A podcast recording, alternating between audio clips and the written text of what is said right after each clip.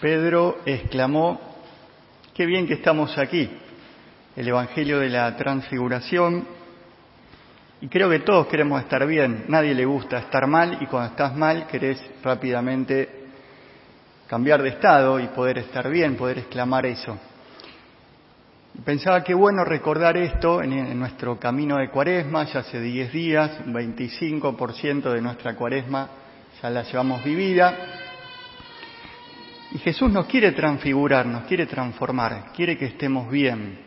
Y de eso se trata, en la cuaresma, donde miramos quizás más detenidamente esta realidad oscura, la realidad del pecado, es para purificarla, poder, transformarla para que con nuestra colaboración Dios pueda hacer esa obra maravillosa y podamos exclamar qué bien que estamos aquí. El domingo pasado el Padre Pablo nos habló de que vamos a proponer cinco aspectos o dimensiones que tienen que ver con la conversión. Él nos habló de la conversión de la mentalidad, nuestro modo de ver las cosas, las ideas, los criterios, y poder transfigurar todo ese mundo, esa dimensión tan importante en Cristo. Bueno, hoy quisiera continuar y hablarles de otra dimensión importante en nuestra vida personal, que es nuestra dimensión afectiva. Eh, todos tenemos afectividad. ¿Qué es la afectividad? Hace un tiempo recuerdo una publicidad muy simple de una línea aérea después que te mostraba varias imágenes de por qué te convenía elegir eh, viajar en esa línea aérea, terminaba con esta frase, podré olvidar lo que me dijiste, podré olvidar lo que me hiciste, pero nunca podré olvidar lo que me hiciste sentir. Cómo la realidad, lo que nos pasa, lo que nos sucede, lo que vivimos, nos afecta. Y por eso tenemos afectividad. No somos indiferentes o impermeables, las cosas nos afectan. Y tenemos entonces como personas esa capacidad de sentir la realidad y de posicionarnos, de tomar postura frente a lo real. Y esa es una dimensión que tenemos muy profunda, muy rica y muy importante. Imagínense si no tuviéramos afectividad, si no sentiríamos sería realmente nuestra vida sin color, en blanco y negro. Hablando de la vida afectiva o de esta dimensión, podemos distinguir como dos niveles de profundidad en nuestra dimensión afectiva. En primer lugar, y quizás la más conocida, es nuestra emotividad.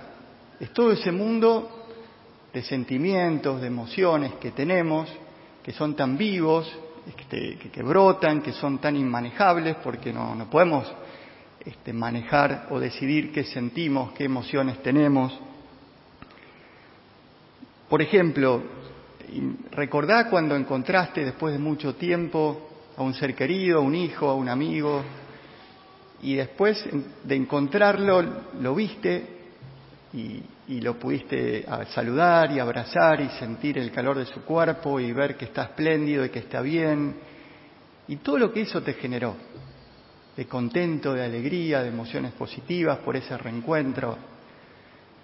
Recuerdo en, una primera comunión había un chiquito Carlitos que, mm, bueno, la mamá me había venido a hablar tiempo antes, como para que se prepare, tuvo una dificultad, una discapacidad para sobre todo para vincularse y comprender ciertas cosas. Un chico hermoso, precioso.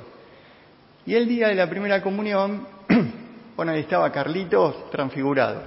Estaba con la carita limpia, peinado al agua, este, bueno, llegó por la mamá.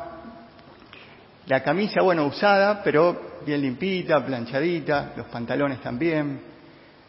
Bueno, hizo su primera comunión. Y en un momento miro a la mamá y no podía parar de llorar la madre. La emoción que tenía y la alegría. Dice, padre, no, no puedo hablar, no, no, no puedo expresar la alegría que tengo. Entonces, lo que es nuestra vida afectiva, nuestra vida emotiva, este nivel de nuestra dimensión afectiva, que es tan importante y que el Señor quiere sanar, y que quiere educar y quiere transfigurar para bien, porque así como nos enriquece, muchas veces nos cuesta dominarlo, y nos hace hacer cosas que, no corresponden, que no van bien y que mejor no hacerlas. Quizás como parte de nuestra época, de la cultura en la cual estamos y este, nos movemos, la emotividad es de algún modo como lo que más se privilegia hoy.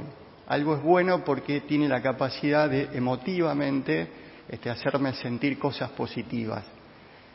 Y el problema es cuando reduzco solo este, la vida o la dimensión afectiva a eso. Por eso quería también hablarles de que la dimensión afectiva tiene otro nivel más profundo eh, que el emotivo y que es también importante y que es la capacidad de dejarnos afectar. Por eso también es afectividad.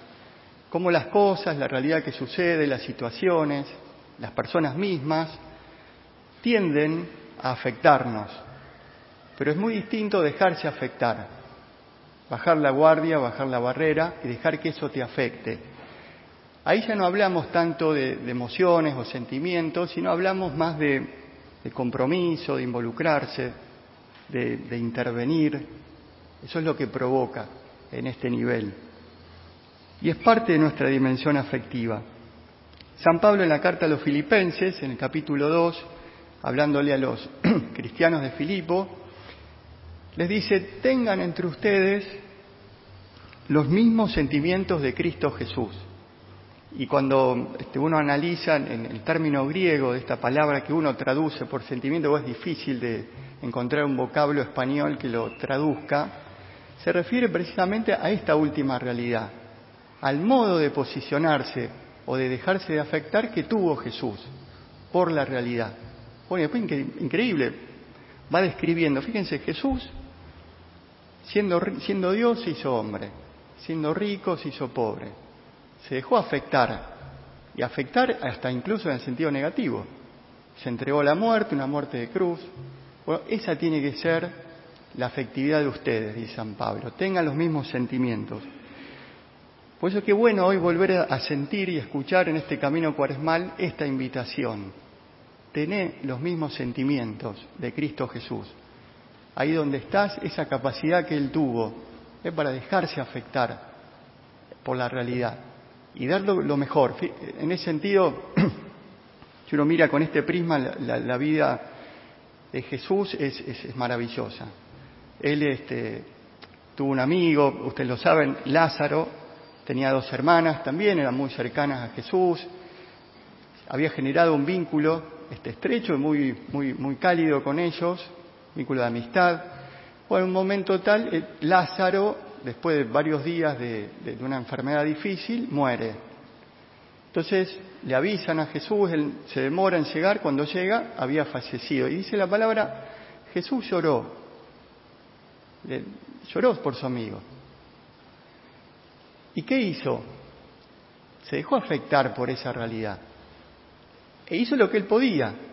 Él es Dios y podía resucitarlo. Y lo resucitó. Porque puede. Y Dios nos pide que dejándonos afectar por la realidad, hagas lo que puedas. Lo que puedas para mejorarla, lo que puedas para bendecirla, para edificarla. No toda la realidad ni lo imposible, sino esa que te toca y esa es la gran capacidad o, el paso en conversión, dejarse tocar, dejarse afectar como, Jesús. Otro episodio también de la vida de Jesús, cuando Él está siendo injustamente juzgado, todos conocemos ese episodio, y en el predio, en el patio, lejos pero cerca, se escuchaba y se veían, estaba Pedro, que sabemos muy bien lo, lo negó tres veces, y Jesús lo escuchó, y dice la palabra de Dios que después de que Pedro lo negó tres veces, hay un cruce de miradas entre Pedro y, Jesús. Y Jesús lo mira, pero no sé el contenido de esa mirada, pero me imagino porque dice, y Pedro lloró amargamente. Pero no, no se ahorcó como Judas. Judas no, tuvo esa mirada de Jesús, no, no, no se dio. Pero Pedro sí.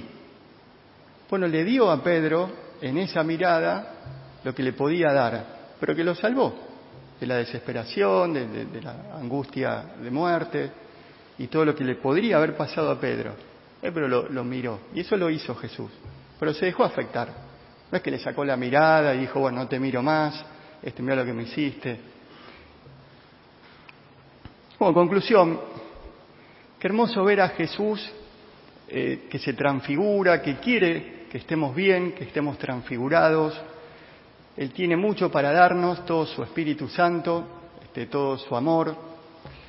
Es el gran secreto de Jesús. ¿Por qué él podía dejarse afectar? Podía, ¿Por qué podía bajar la guardia y comprometerse, involucrarse? Porque amaba, o estaba lleno del Espíritu Santo. Y de eso nos quiere llenar. El Espíritu de Jesús. Ese Espíritu es capaz de amar y ir más allá de sí mismo. Y dejarse afectar para intervenir, para comprometerse. Y en eso estamos, este es nuestro camino, camino de, cuaresma, de conversión, en esta dimensión tan importante que es nuestra dimensión eh, afectiva. Quisiera dejarles un pequeño ejercicio espiritual, es una pregunta respecto a este tema de nuestra dimensión afectiva. Creo una pregunta que nos puede ayudar a, a poner en práctica esto. Y es muy simple y es, ¿qué necesitan los demás de mí? Pensá en tu familia, en tu entorno, quizás en el trabajo. ¿Qué necesitan en este sentido de una afectividad que cada vez más se deja afectar y se compromete? ¿Qué paso puedo, puedo dar? Y después de haberle pedido esa luz al Espíritu Santo, esa respuesta, hacerse un pequeño propósito. Es para así transfigurarnos y tener esa luz que Jesús tenía en su corazón.